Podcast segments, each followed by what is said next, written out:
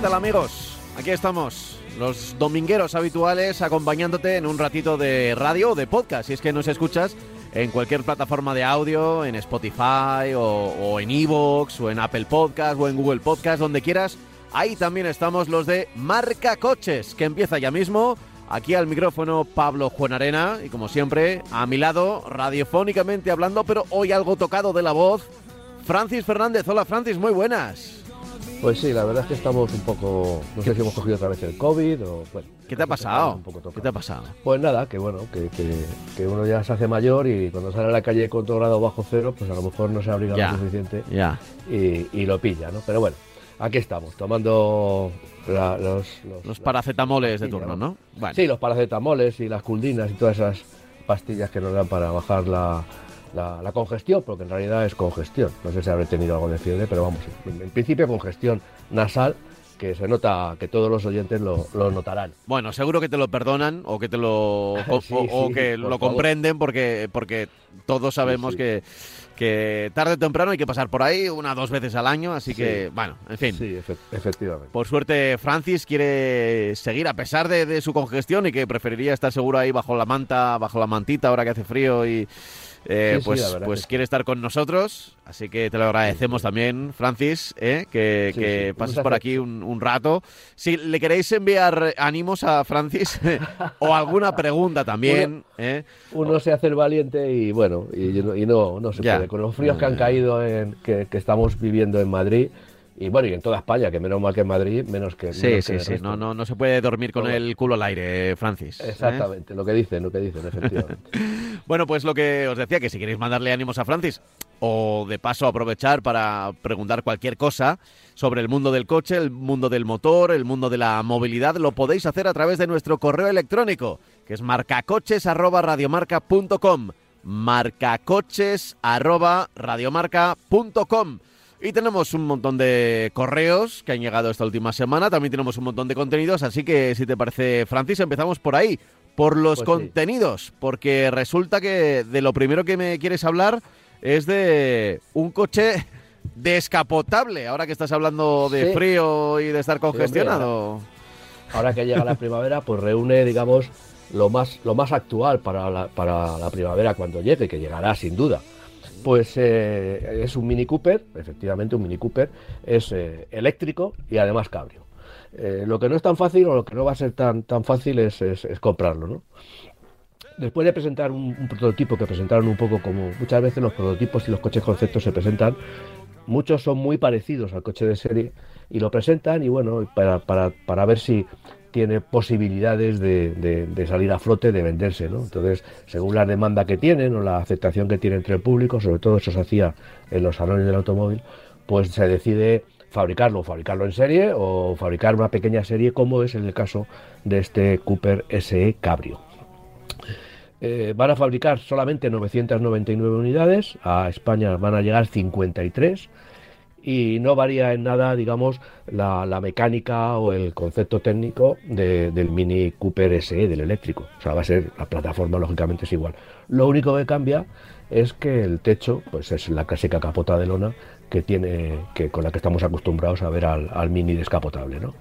Eh, son, vamos, en realidad son 184 caballos, 201 kilómetros de autonomía, un poquito menos, 32 kilómetros menos que la versión cerrada, porque ya sabemos que no solamente descapotados, sino que también capotados con esa eh, con ese techo de lona también se consume un poquito más, consume un poquito más de, en este caso de electricidad, ¿no?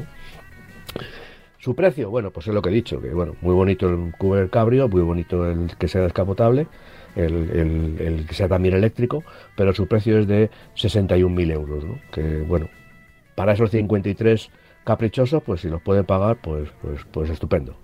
Eh, son un poquito más que el, que el convencional, porque el convencional cuesta 37.940 euros, que también es un precio alto para un coche de esas características, pero bueno, ya sabemos que el Mini es un coche de capricho, un, capricho caro, pero un capricho que por cierto está teniendo o ha tenido bastante éxito a lo largo de la historia al fabricante BMW, ¿no? porque es rey de BMW el que ha desarrollado este coche al que a lo largo de toda la historia ha habido varias generaciones, le ha cambiado un poquito porque lógicamente están los, los diseñadores de, Mini están cogidos, muy cogidos, porque no pueden cambiar mucho el coche, no como cualquier coche que lo puedes cambiar totalmente y no pasa nada, ¿no? En este caso, pues están muy eh, sujetos por unos conceptos muy fijos de diseño, pero bueno, han conseguido que el coche sea, y sobre todo han conseguido que el diseño vaya evolucionando ligeramente, pero de una forma notable, y además también que la tecnología, por supuesto, haya dado unos pasos de gigantes de, de los primeros unidades de Mini que, llevaban motores de Chrysler a los últimos, eh, incluso a estas versiones eléctricas, ¿no? que tienen una tecnología en ese sentido muy avanzada. ¿no? Entonces, bueno, pues eh, es un coche, ya digo, de, puro capricho, pero bueno, si queremos ser uno, uno de los 999 eh, compradores de este vehículo en el mundo, pues bueno, pues lo vamos a poder hacer en España con esas 53 coches que nos van a ofrecer en la red de concesionarios de Mini. 53 unidades tan solo. Eh, para España. Para España, para España. Para España. Y, el precio me habías dicho que un poco, bueno, pues también de capricho, ¿no? También de capricho. 61.000 euros. O sea, bastante. lo, que, yo no entiendo siempre del, mini cabrio es que, eh, yo no sé si es este el caso, no, no he visto las fotos todavía, se empeñen en, seguir poniendo, entre comillas, cuatro plazas. Eh, porque los, la verdad es que el asiento corrido trasero cada vez, o sea, vamos, eh, se, queda muy reducido. Eh, por, por yo, no sé cómo habrán planteado el, tema de la capota, de la lona en esta ocasión, pero eh, suele ser casi, casi, casi apenas se utiliza. O suele, como mucho va una persona, o suelo ver yo a una persona ahí en el medio, ¿no? en los coches de las dimensiones del Mini, pero en todos actualmente, se va a las cuatro plazas. no homologan para cinco plazas. Es un poco, bueno, es un poco lógico, ¿no? Eh, de hecho, mm. los coches gordos, los coches grandes, las limusinas también se, aunque estén homologadas para cinco plazas, pero hay muchas que tienen solamente cuatro plazas, que tienen cuatro asientos bien marcados, porque lo que procuran es que los asientos traseros sean igual de cómodos que los delanteros. En este caso, evidentemente no, pero lo que sí hacen es que, bueno, homologan para cuatro plazas. Hay muchos coches ciudadanos que están homologados solamente para, para cuatro plazas, ¿no? no El 500 me parece que está homologado para cuatro plazas y bueno, y porque consideran que cinco plazas es un poco excesivo. Primero que no van a caber, pues si fueran críos, pues sí, pero personas adultas, tres adultos no caben Entonces prefieren no engañar a nadie y decir, oiga, mire, este coche son cuatro plazas y ya está, y no hay problema. Yo, yo es que, sinceramente, incluso pondría, a ver, yo igual soy demasiado radical, ¿no? Pero lo convertiría en un biplaza es que el, uso de, de tres, claro, el, típico MX5, ¿no? Bueno, eh, un, biplaza, un biplaza descapotable, ya está. ¿Por qué tienes que intentar encajar ahí esa tercera y cuarta plaza que realmente pues se, se utiliza un poco, pero bueno, entiendo entiendo yo que alguien lo utilizará, ¿no? Igual en, alquiler de vacaciones o cosas así. Digamos que sigues con la estructura de, del Mini. Yo creo que es más fácil un cambio de producción así tan tan drástico, aunque quitarle el techo no es una operación tan, bueno, lleva unos refuerzos, lleva una serie de trabajos, pero yo creo que no es un cambio tan radical eh, desde el punto de vista de industrial que coger y poner solamente dos plazas y tal. Bueno, se pueden quitar las plazas, de hecho hay muchos coches que llevan dos plazas atrás y, pueden ir las, las, claro sobre todo lo, sobre todo lo digo porque eh, carece prácticamente de maletero el, este, este, tipo de coche. Tiene eh, tiene una pequeña puertecita atrás. No he visto el modelo he visto el, cabrio el cabrio digamos en la versión anterior. Tiene una pequeña puerte, portezuela atrás que no cabe ahí casi ni un paraguas.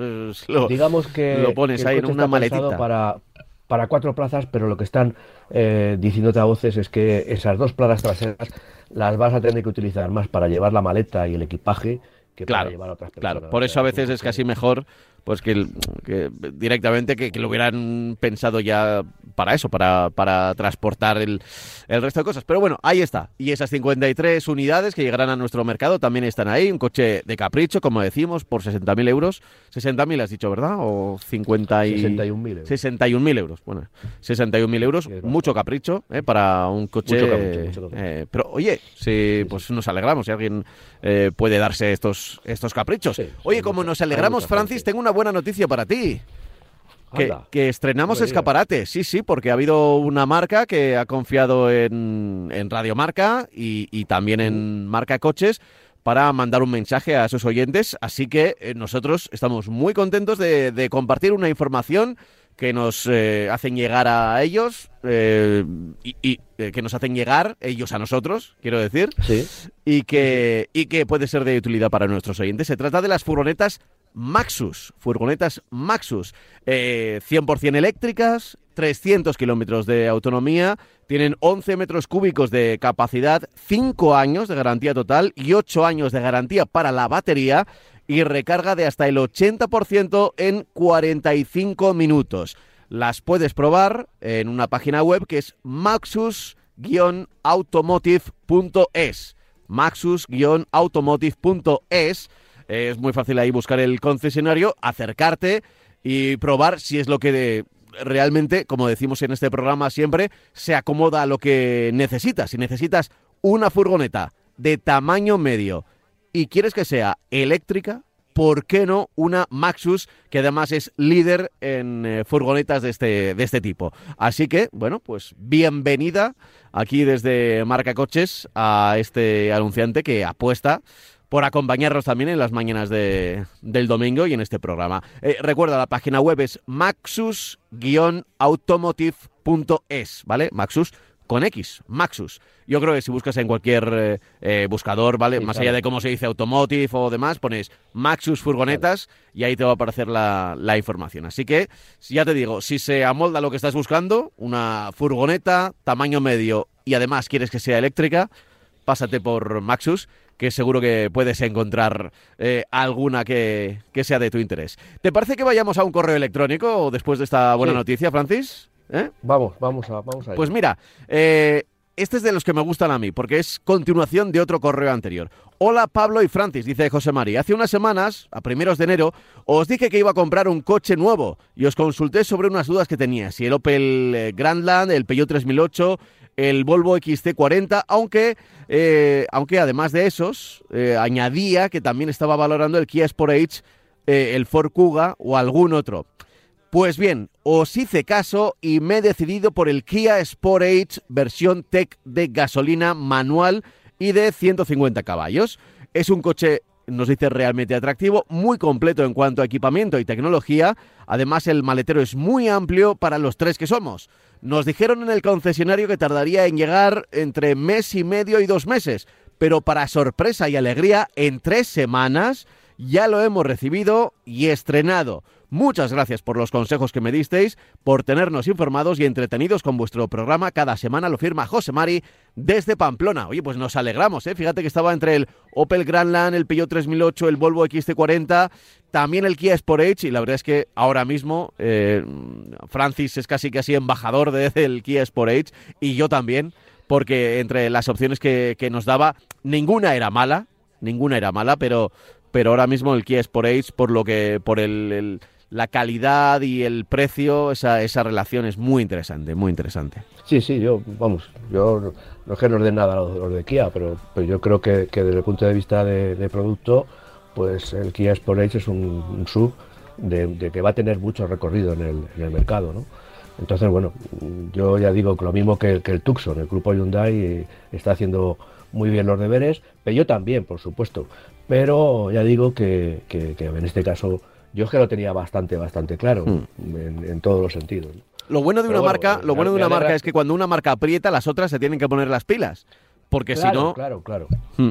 Claro, claro. Y en ese sentido, Peugeot se ha puesto las pilas. O sea, Peugeot, que vamos, eh, si nos da tiempo hablaremos de los productos suyos, pero que, que en realidad, ya digo que, que Kia, en, el sentido de los coches eléctricos y, coches eléctricos, coches híbridos, coches en general, eh, porque tiene, tiene una oferta muy amplia de, tecnologías, lo mismo que Hyundai, pues yo creo que son marcas eh, que están ahí porque tienen producto interesante, no están ahí porque les haya puesto el, ayuntamiento, ¿no? Entonces ya digo, a mí me parece que, va, que va a estar muy satisfecho con el coche y tiene siete años de garantía, en fin, el coche se está viendo mucho también, no como tanto como el Tucson, que el Tucson es líder de ventas, casi el líder de ventas en el, año pasado, vamos, el año pasado eh, con unas ventas extraordinarias, y ya te digo que, bueno, que yo entiendo que, que, va que van a estar muy contentos los, el oyente que se ha decidido al final por ese coche.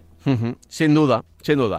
Eh, mira, eh, antes de ir con más productos de Peugeot, como has dicho, eh, voy a leer otro correo electrónico, que no sea para darnos gracias, sino para que abramos otro, otro tema y contestemos otra pregunta. Dice, buenos días, gracias por el programa, soy comercial autónomo y hago 40 o 50 mil kilómetros al año por toda Galicia. Es decir, muchos kilómetros y se mueve solo por un territorio muy determinado que es Galicia. Mi idea es comprar un Citroën C3 Aircross de segunda mano o kilómetro cero GLP, eh, dice con control de grip, por eso de la nieve, el hielo. Por eso creo que sería una buena opción para mi coche. Eh, vuestro compromiso hacia nosotros me parece muy profesional y de mucha ayuda. ¿Qué me podéis decir respecto a dicho coche? Saludos y gracias. Eh, apuesta, nos lo dice por el Citroën C3 Aircross, dice de segunda mano y que va a intentar que sea GLP para que los consumos no, no suponga el consumo de combustible o al hacer tantos kilómetros que no consuma, que no, no, suponga mucha pasta, entiendo yo, y que tenga control grip, pues eh, porque supongo que le tocará ir por carreteras eh, y por épocas del año con lluvia, con agua, también con nieve, con hielo. A ver, ¿qué le podemos decir? Bueno, Vamos a ver, yo eh, C3 Aircross lo pone clarito en, el, sí, sí. En, la carta, ¿no? Esto dice Citroën, C3, Aircross. No, no. Supongo que lo del tema del, GLP será que se lo pongan ellos, se lo ponga él. Porque en realidad el, el, Citroën ahora mismo, la gama actual, claro, es, una, bueno, es que a mí no me suena para nada, para nada, que el C3 haya tenido versiones de, con GLP. Ahora mismo tiene diésel, un diésel tiene un diésel de, 110 y, un, y, un, y dos gasolina de 110 y 130 caballos. Eh, bueno, eh, yo ya digo, me, me, ha descolocado un poco cuando habla de GLP, porque en GLP no hay tantas marcas que pongan GLP. Renault lo tiene mucho, tanto en Renault como en Dacia. Y luego, bueno, podemos eh, Subaru también tiene versiones de GLP, podemos ponerlo, o sea, de hecho Subaru te vende la, el coche, te lo venden ya con GLP instalado, pero en realidad está instalado aquí en España, no viene el coche de fábrica, evidentemente. Entonces, pues no sé si, si tendrá algún instalador. Desde luego no le, no le, no le critico la, la, opción. Eh, para hacer 50.000 kilómetros al año, bueno, él va solo. Mm, a lo mejor yo me hubiera ido a un coche un poquito más grande, en el sentido de que, bueno, pues ya todos sabemos que llevar, viajar mucho por carretera eh, con un coche más grande, más amplio, eh, con más distancia entre ejes, en fin, pues es mucho más cómodo, te, da, te, proporciona más confort. Mm, evidentemente también hay una pérdida ahí de agilidad en el sentido de que el C3 Aircross por las carreteras de Galicia se va a mover estupendamente, ¿no? Mejor, mejor que un coche más amplio, pero bueno, ahora pues yo no sé si se moverá mucho por carreteras de, de segundo orden o hará mucha autopista, que también evidentemente en Galicia se puede hacer mucha autovía eh, y mucha autopista, ¿no? Pero ya digo que, bueno, a mí me parece un coche muy conseguido, eh, pero ya te digo que, me, queda, un poco eso de lo del GLP, supongo que se lo podrá. ninguna, ninguna objeción, a mí me parece un coche eh, con una buena relación calidad-precio, no es un coche excesivamente caro, si lo compra de segunda mano, pues supongo que se encontrará alguna oferta interesante y ya está. Y bueno, no, nada que criticar de, esa opción. Pues, eh, a ver, es verdad, es verdad. A mí también me ha llamado la atención lo del GLP, porque es verdad que no lo estaba revisando por aquí y así, claro, y encima kilómetro cero no se lo va a encontrar así. Eh, bueno. yo sepa, eh, no, ha tenido nunca GLP el C3, ni el, C3, ni el C3 Aircross, ni yo es que me parece que, que PSA, que yo sepa, no ha tenido no ha tenido GLP. A lo mejor estoy equivocado, estoy ampliando mucho la, pero no ha tenido GLP, me parece, eh, tanto Peugeot como, como Citroën. Evidentemente se le puede montar, porque a cualquier coche, por mil y pico, alrededor de 1.500 euros, te montan el dandón de la rueda de repuesto, te montan el depósito y te montan un GLP, un sistema de GLP estupendo, vamos, o sea que sin problemas. Pero a mí ya digo que no me suena que ese coche haya salido de fábrica con, con GLP. Eh, bueno, no sé si tenemos alguna opción con, que sí que tenga GLP, que sea de un tamaño parecido y que le pueda. claro, dice. A, Renault. apunta también que tenga control eh, por si tiene que ir eh, sobre, sobre nieve, hielo. Claro, este tipo de cosas, por ejemplo, el, el Fiat... está hablando del control de tracción. entiendo que sí, entiendo que sí, entiendo que sí. Control de tracción, pero yo no sé si igual quiere, quiere tracción a las cuatro ruedas. Y, Ah, claro, pero... claro, es que habla de nieve, habla de nieve y de hielo. Tampoco lo tiene tampoco lo tiene. O sea, tampoco el C3 Cross nunca ha salido con tracción en las cuatro ruedas. No. Tendría que ir igual al, al Panda. No, no, eh, para tracción total yo creo que tiene, tiene opciones tan pequeñas y el Panda es lo que tú estás hablando. En, ese, en este segmento yo no sé si hay, yo creo que no hay mucho tracción total. Tienes que pasarte al siguiente, al del C5, que el C5 iCross a mí me parece que sí tiene, que sí tiene, a ver, lo, estoy mirando, ¿eh? o sea, y a mí me parece que el C5 eh, Aircross sí tiene una versión, a ver, lo estoy mirando ahora mismo, eh, C5 Aircross eh, tiene no, tampoco tiene, tampoco tiene mm. versión no, de, y, luego, tracción total. Y luego tiene un mm. híbrido. Yo creo, sí. Eh, ahí, tiene. Mira, le vamos a pedir a, a, ver cómo se llama nuestro oyente. Ah, no, no, no, no tiene, no aparece su nombre, pero bueno, desde Vigo nos escribe eh, que a ver si nos puede dar más detalles. alguna que otra opción que sea de que porque si no nos podríamos ir desde un Dacia Sandero, si es por precio, por ejemplo, que sí que creo que tiene versión GLP. Eh, y que, y que igual en una versión más adelantada eh, puede tener hasta, hasta ese control, ¿no? los Dacia, ya digo, los Dacia y todo el y, Renault en una gran, gama y Dacia en toda la en toda la, gama. Eh, entonces, bueno, ya digo que, que bueno que, que lo mire, evidentemente yo creo que está pensando en instalarle luego o que, o que le suene que en Galicia hay gente que lo instala, que lo ha instalado y a lo mejor se encuentra alguna unidad de segunda mano, ¿no? Que, que bueno, que es interesante porque un coche pequeño hmm. va a gastar poquito y si es de GLP, pues, pues con, por menos dinero que la, que la gasolina, ¿no? Entonces, bueno, pues me parece, me parece, ya digo que me parece una, una opción bastante interesante, ¿no?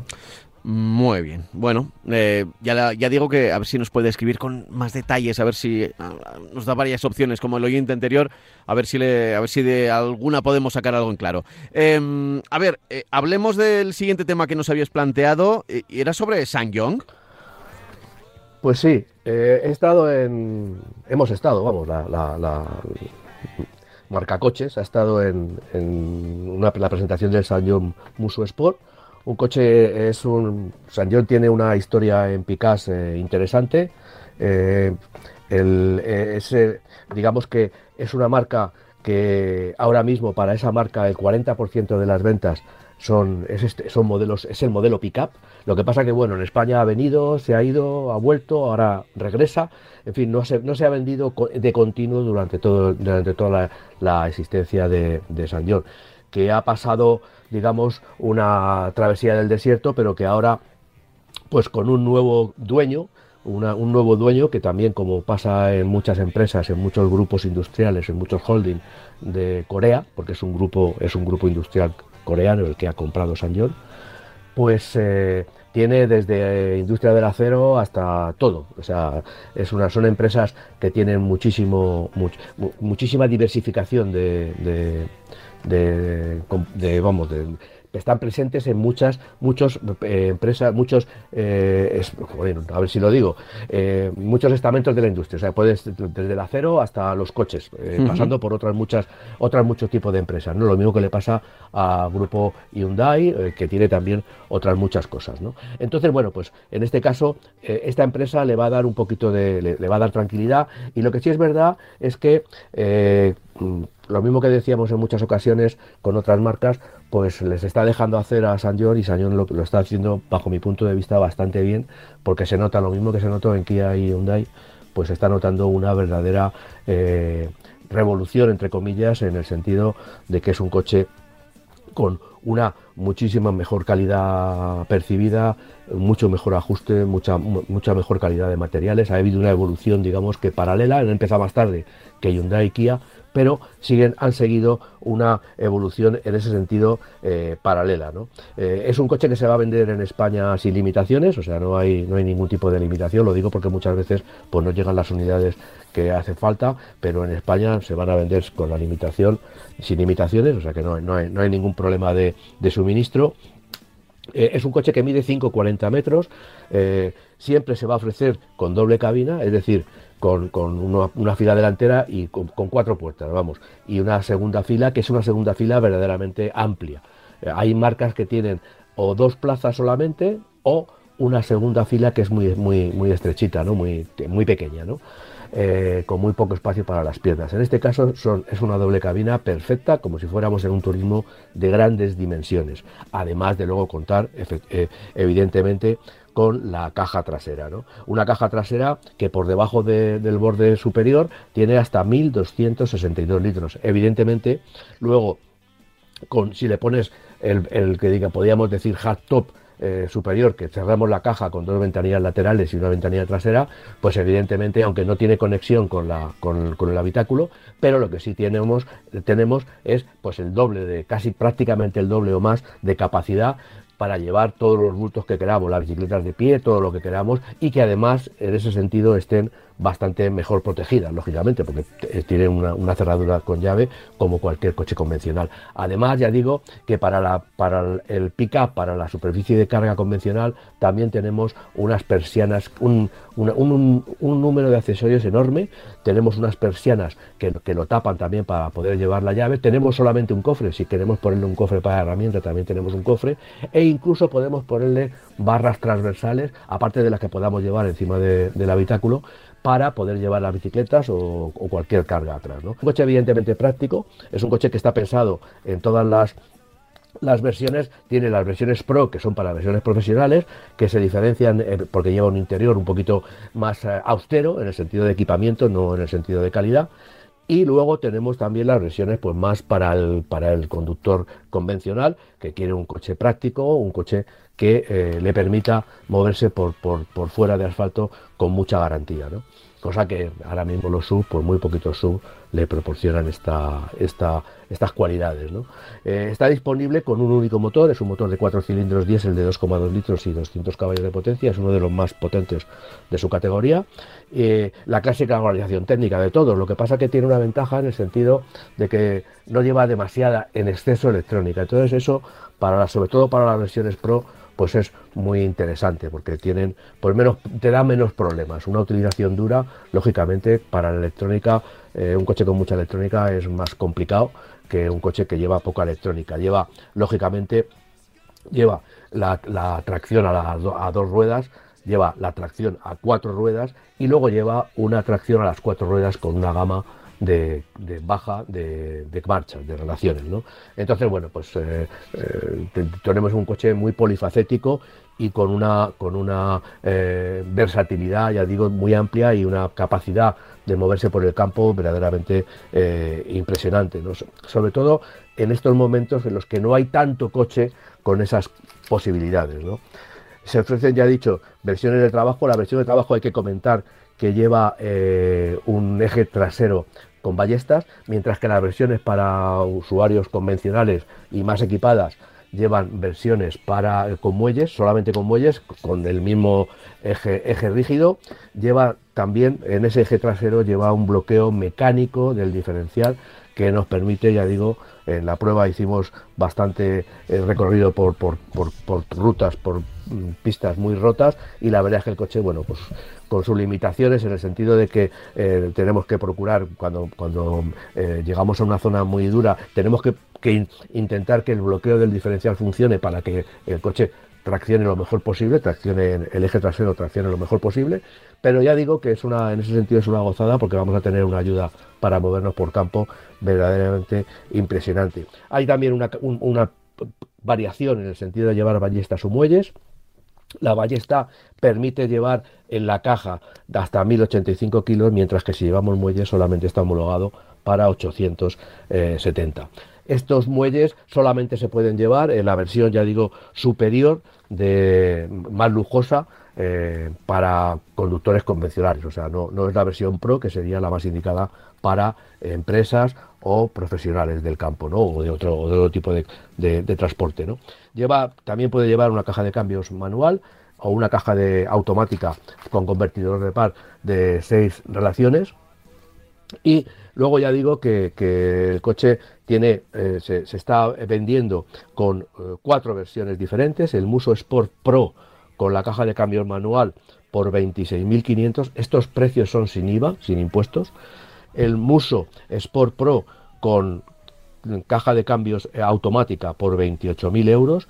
El Muso Sport Premium mm, automático por 29.500 euros. Y el Limited uh, también con caja de cambios automática por 32.000 euros. Ya digo que hay que sumarle el 21% de, IVA. En estos coches el precio se, se, proporciona así porque lógicamente una empresa de IVA se lo descuenta. ¿no? Entonces, como son coches que tienen una inmensa eh, distribución, la, la, difusión suya más principal es para, para gente profesional, gente de ganaderos en el campo, para cualquier tipo de profesional, para empresas de electricidad que tienen que subir al monte a llevar todo, todo tipo de carga, pues estos coches ya digo que el precio que se da es sin, sin impuestos. ¿no?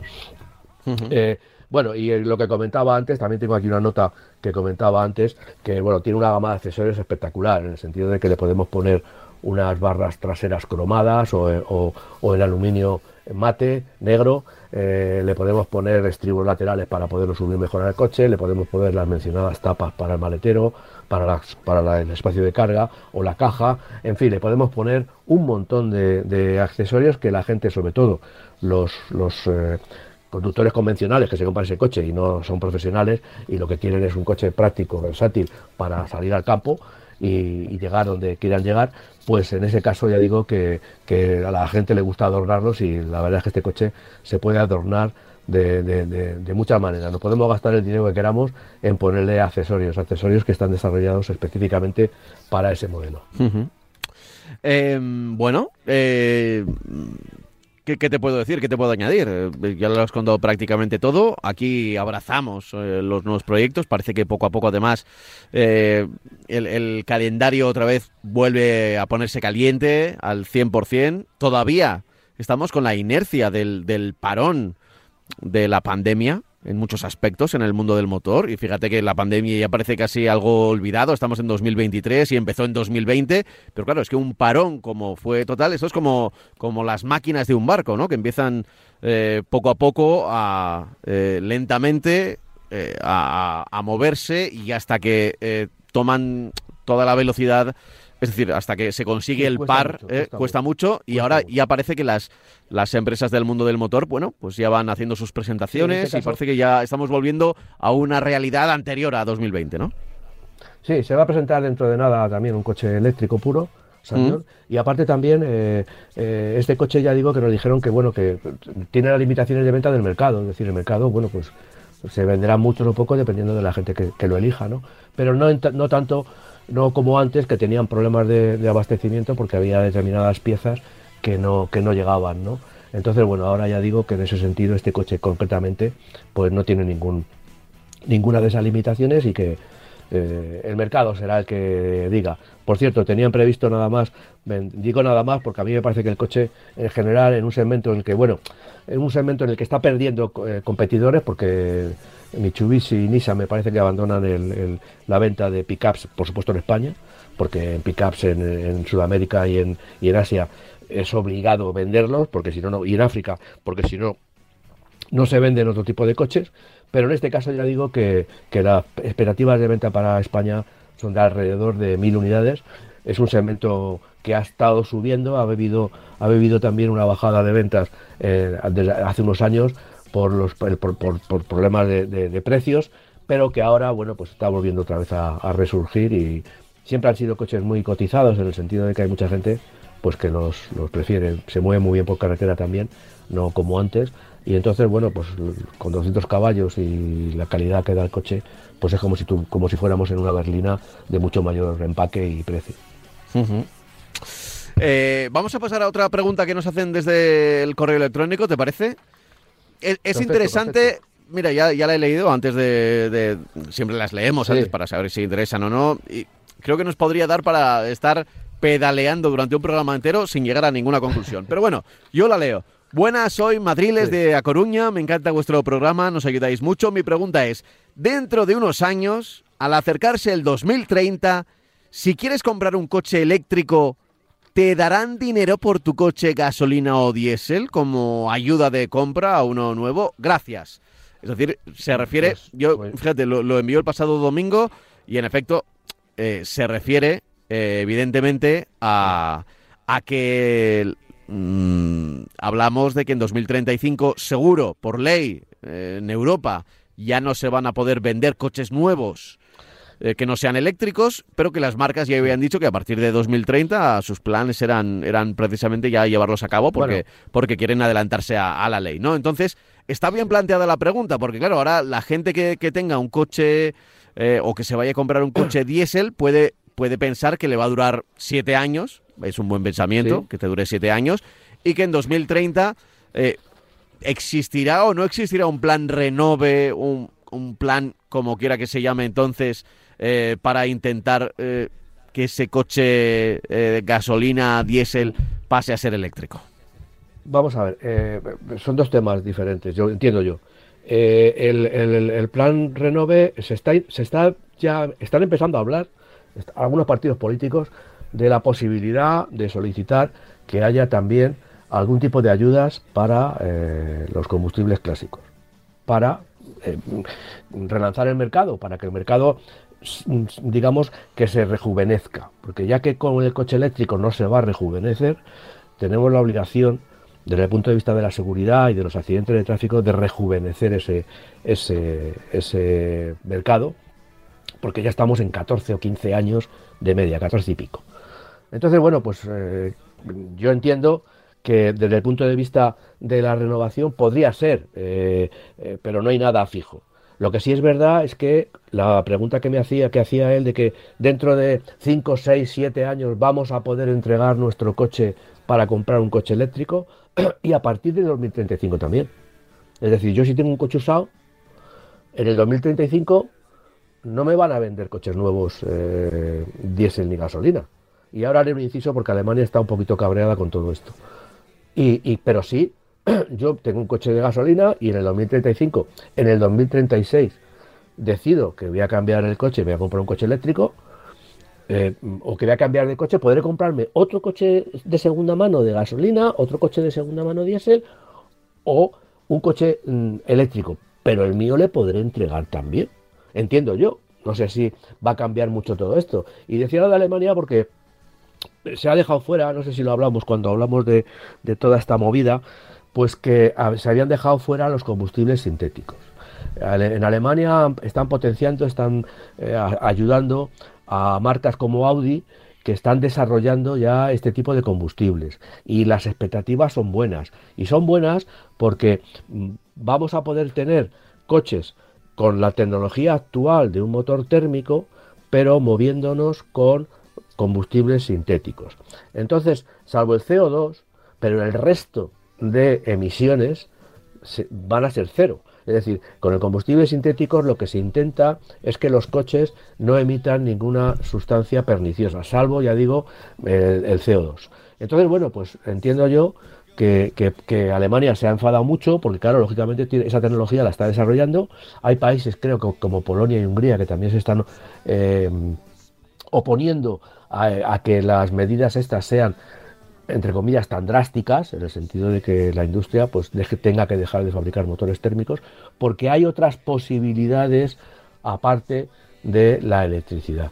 Y yo creo que para el 2035 yo entiendo que se van a sustanciar alguna de ellas porque no solamente el hidrógeno porque hay marcas que ya tienen muy avanzado el tema y yo creo que en unos años nos van a dar una sorpresa de conseguir motores. Con la tecnología convencional, porque no va a costar dinero desarrollar ningún tipo de tecnología nueva, porque con un motor de cuatro cilindros del ciclo Otto eh, convencional, pues va a funcionar, van a funcionar con unos combustibles que van a rebajar aún más eh, sin complicaciones, eh, eh, sin, excesivas complicaciones, como digo yo, químicas, de llevar una, central química en el tubo de escape, pues van a procurar, van a conseguir que las emisiones se rebajen hasta límites insospechados. Entonces, bueno, pues está todo abierto, ¿no? Entonces ya digo que Alemania están un poquito enfadados porque, bueno, y también aprovechando, aprovechando la, consulta del oyente, pues que también, digamos que eh, ANFAC ha hecho un barómetro de la electrificación en Europa y claro, mm, eh, nosotros hemos conseguido una mejora de tres puntos sobre una porquería de, incidencia del coche eléctrico en España, ya lo sabemos porque lo hemos hablado muchas veces. Sí. Y, pero estamos lejos de la industria europea porque ha crecido siete puntos. Es decir, estamos ahora mismo como el segundo país más atrasado en el desarrollo de la energía eléctrica para nuestros coches en eso y en otras cosas, pero bueno, como nos toca a nosotros esto, pues estamos ya acostumbrados a decir que España en ese sentido está en, el último. Eh, bueno, eh, está pasando, pues pasa con los, con los postes de, recarga, eh, pasa con todo. Pasa con el acceso al coche eléctrico, porque no hay modelos, evidentemente en Alemania, pues llegar al coche eléctrico es más fácil, porque tienen muchos, están montando muchas redes de, repostaje de electricidad, de, de recarga, y también, eh, pues lógicamente, es la capacidad adquisitiva de un alemán no es la misma capacidad adquisitiva que tenemos en España, a nivel de pagar pues 40 o 50 mil coches por, euros por un coche. Pero ya digo que estamos, pues eso, bastante retrasados, estamos perdiendo, como en otras muchas cosas, el tren de la electrificación en España, porque entre unos y otros, pues la casa sin barrer. Yo creo que aquí en España, como somos cortoplacistas en, en, las cosas, solo vemos a cuatro años vista. Y, pues claro, eh, pensar en el 2035, bueno, estaré yo en el gobierno, estaré yo dónde, dónde estaré yo y a partir de ahí pues nadie, nadie hace nada, nadie se esmera, ¿no? Y luego nos vamos a encontrar con que vamos a llegar al momento y nos vamos a encontrar con que no podemos vender coches eléctricos, no podemos vender coches térmicos y tampoco tenemos posibilidades de suplir, de, de surtir el mercado con, un buen número de coches eh, eléctricos, ¿no? Entonces, bueno. Pero vamos, el desastre ese ya nos, vamos, yo por lo menos con la costumbre que tengo desde hace muchos años, pues cuando ha habido cualquier cambio, pues eh, me, parece eh, habitual, por decirlo de alguna manera, ¿no? ya me lo esperaba. Pero vamos, ya digo que es un barómetro que hace ANFAC, que, que lo, publica y que, bueno, que, que dice un titular, crecen los vehículos electrificados, pero no al ritmo necesario, efectivamente, no, no vamos a llegar no vamos a llegar al momento preciso, no vamos a estar en, el sitio adecuado en el momento preciso. Claro, mira, eh, aprovecho y lo cuelo aquí. Eh, estamos en el primer, eh, primer fin de semana del mes de marzo. Es decir, que ya han salido las ventas del, del mes de febrero, ya se han publicado. Y entre otros datos, eh, que, los, trataremos probablemente la semana que viene, ¿eh? donde tengamos un poquito más de, de, visión sobre el asunto, pero por, adelantar algún dato que ya se ha conocido, es que los coches eléctricos híbridos y de gas eh, han representado en el mes de febrero un 45,1% del total. El 41,6% han sido de gasolina y los de diésel quedan apenas en, en una cuota que casi parece residual, ¿eh? que es de, de, un 13% y que ese 13%, pues claro, teniendo en cuenta que camiones y furgonetas y demás principalmente siguen siendo de, diésel, bueno, pues, pues eh, está prácticamente ahí, ¿no? Lo, de los coches se vende muy poquito. Si, si, quieres te puedo concretar un poquito más. Sí. Eh, porque cuando hablas del 45% de coches híbridos electrificados y demás, aquí hay un salto enorme. Por ejemplo, los híbridos no enchufables son los coches que se están vendiendo, son el 30,56%. Híbridos no enchufables, que son, no enchufables. que son, para que la gente nos entienda, los que más contaminan. O sea, dentro, de, dentro de los eh, eléctricos, híbridos, y, y, hablamos de contaminación siempre de, de, gases, ¿vale? Porque, bueno, podríamos hablar de otro tipo de contaminación, pero bueno, de, gases son, son los que más contaminan porque son los que menos utilizan la, electricidad eléctrica, ¿no? Eh, contaminan igual que la gasolina, pero un poquito menos porque consumen un pelín menos. Después están los híbridos enchufables esos que pueden circular con unos cuantos kilómetros. aquí aquí depende del uso, no sabemos si van 100% en eléctrico, que podría ser el caso, o, Pero son el 6,5% del mercado. Que ya son, si decíamos que los diésel era un 13 y era residual, pues... El gas es el 2,35% del mercado y prácticamente todo es GLP. Y en los eléctricos puros son el 4,46, es decir, han superado, están por encima del gas, pero están a dos puntos del híbrido enchufable Y, Sí, y de, de- que de 25 cada 100 puntos- coches que se vendieron en febrero, que fueron un total de, si no he leído mal, 70 y 74.000, 74.001 coches que se Eso es. vendieron en febrero, que es verdad que además ha subido la ha subido un 19% más que febrero que el, Sí. que el año pasado, pero de cada 100 coches de esos, menos de 5 serían eléctricos. Menos de 5. Entonces, Menos de estamos 5 de cada 100. turismos, ¿eh? ¿Mm? Estamos hablando de turismo, no estamos hablando de coches. Sí, eh, turismos, porque- sí. Turismo, es que tú antes has hablado del diésel y tú, tú la- la- lo que Ah, he, he colado por aquí y aquí no estaban. Es verdad, es verdad. Eh, Yo- yo eh, hablo estamos hablando de turismos turismo, y aquí no a- están ni camiones, ni furgonetas, ni, ni, Claro. ni vehículos Entonces- industriales. Es verdad, es verdad. Entonces, el eléctrico puro, lógicamente, de turismo, porque luego se está desarrollando mucho más, como has hablado antes de las furgonetas Maxum, pues, pues están, estamos hablando de que en el, tema de, industrial, en el tema eh, de trabajo, pues sí se están vendiendo en la distribución, sí se están vendiendo más coches, más coches eléctricos. No un porcentaje muchísimo mayor, pero sí más coches eléctricos porque las empresas sí se apuntan a esto porque tienen mucha más facilidad en todos los sentidos. ¿no? Pero desde el punto de vista de turismo, pues seguimos un poco en ese túnel que no vemos la salida, no vemos la posibilidad de que los coches, de que el, el- esto avance, por lo menos, por lo menos, por lo menos como está avanzando en Europa, no están los, los penúltimos en la cola, ¿no? A nivel de desarrollo del coche eléctrico, porque eso luego recuperar luego nos va a costar mucho trabajo, ¿no? Y, y bueno, 12 años son muchos, también es verdad, pero bueno, como sigamos así, pues, no- mirándonos el ombligo y diciendo que hay tiempo, pues vamos a tener problemas, ¿no?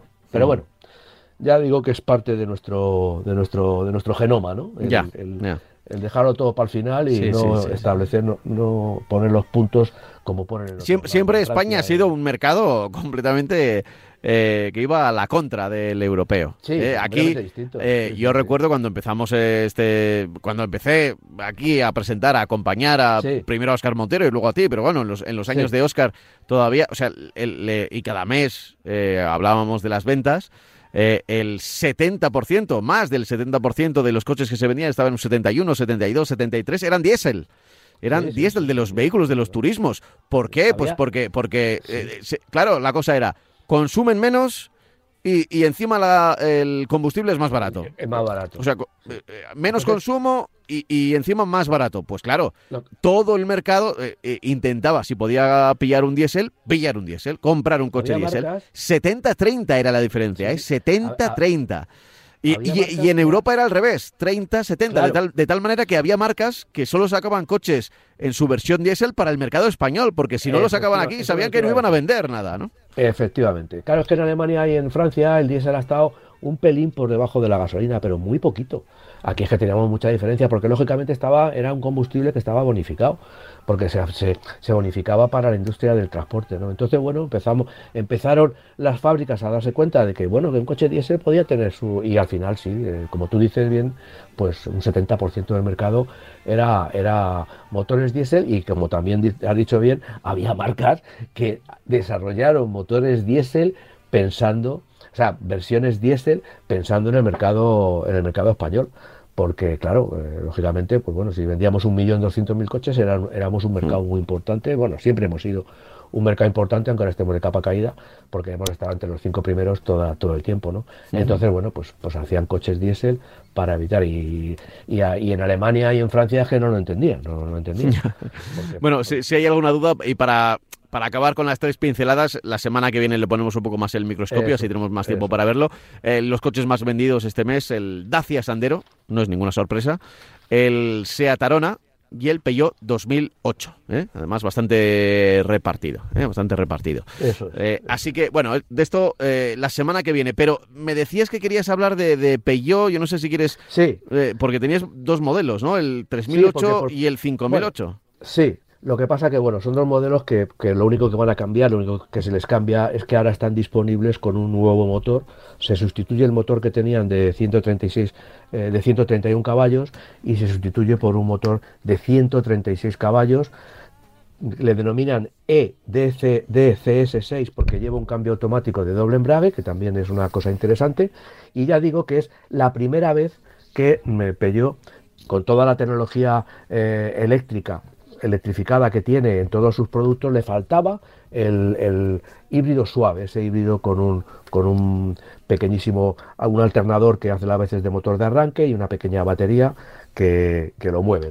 En este caso no es una, no es una eh, batería eh, a ver, eh, bueno, eh, las, nuevas versiones, ya digo, que tienen, tienen del, tanto del 3008 como del 5008, se caracterizan porque van a tener este motor. Es un motor de, de 2 litros, de 1,2 litros de, cilindrada, tricilíndrico, con los que he dicho ya 136 caballos, a lo que se añade un pequeño motor eléctrico de 29 caballos y una batería para un sistema, para crear un sistema de 48 eh, voltios, que incluso en este caso eh, le permitirá, eh, le permite a estos coches moverlos a muy baja velocidad, a menos de 20 kilómetros por hora, los va a permitir moverlos, cosa que otros coches no tienen la capacidad de mover el vehículo solamente con energía eléctrica. Pero bueno, es una, es una digamos, una ayuda muy, muy, muy en muy poquito tiempo. O sea, no vamos a poder hacer, eh, si un híbrido convencional puede circular dos kilómetros en,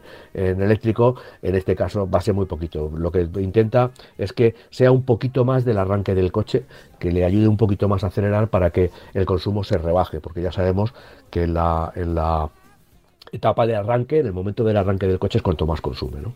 Eh, bueno, la batería se carga a partir de la, de la deceleración del, del, coche y tiene, ya digo, una nueva caja de cambio de embrague de seis relaciones con tres tipos de funcionamiento. Fundamentalmente el coche tiene una versión una, una posibilidad de, de de carga de la batería. Otra posibilidad eco que será en, en, el, en el modo en el que menos se consuma y luego una, una versión Power que será para aprovechar eh, los 136 caballos y esos 29 caballos que tiene el motor eléctrico. ¿no?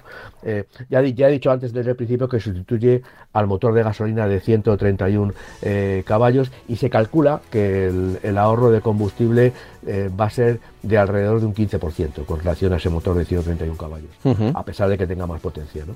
La batería tiene una garantía de 8 años y 160.000 kilómetros. Eh, en, la marca, digamos que lo está lanzando en primavera, va a lanzar estos, va a empezar a vender estos coches.